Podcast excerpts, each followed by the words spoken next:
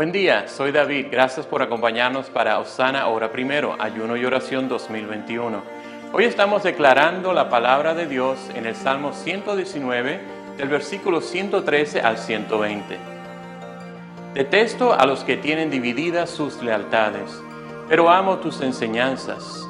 Tú eres mi refugio y mi escudo. Tu palabra es la fuente de mi esperanza.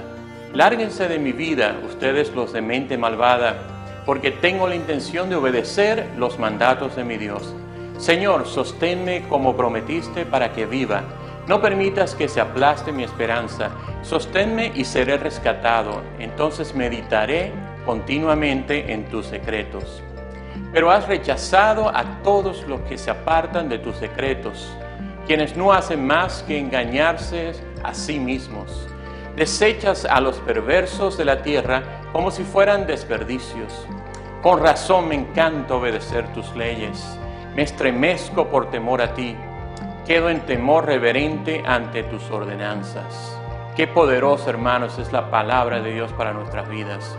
Invitamos a que se unan en oración conmigo para que esta palabra vive nuestros corazones, nuestros hogares, congregación, comunidad y las naciones del mundo.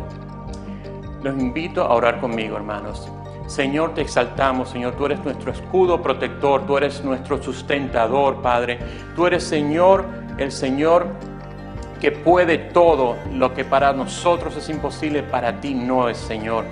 Nada es imposible para ti, Jesús. Gracias Señor te damos, Padre, en este día, porque sabemos que podemos contar con un Dios que cumple sus promesas, con un Dios que cumple su palabra. Señor, gracias por esta palabra que recibimos hoy, la guardamos en nuestros corazones y la hacemos nuestra, Señor. Gracias. Gracias hermanos por haber acompañado hoy en este, en este momento eh, en ayuno y oración 2021. Que tengan un buen día, bendecido y recuerde que Dios está disponible. Nos vemos mañana por este mismo lugar.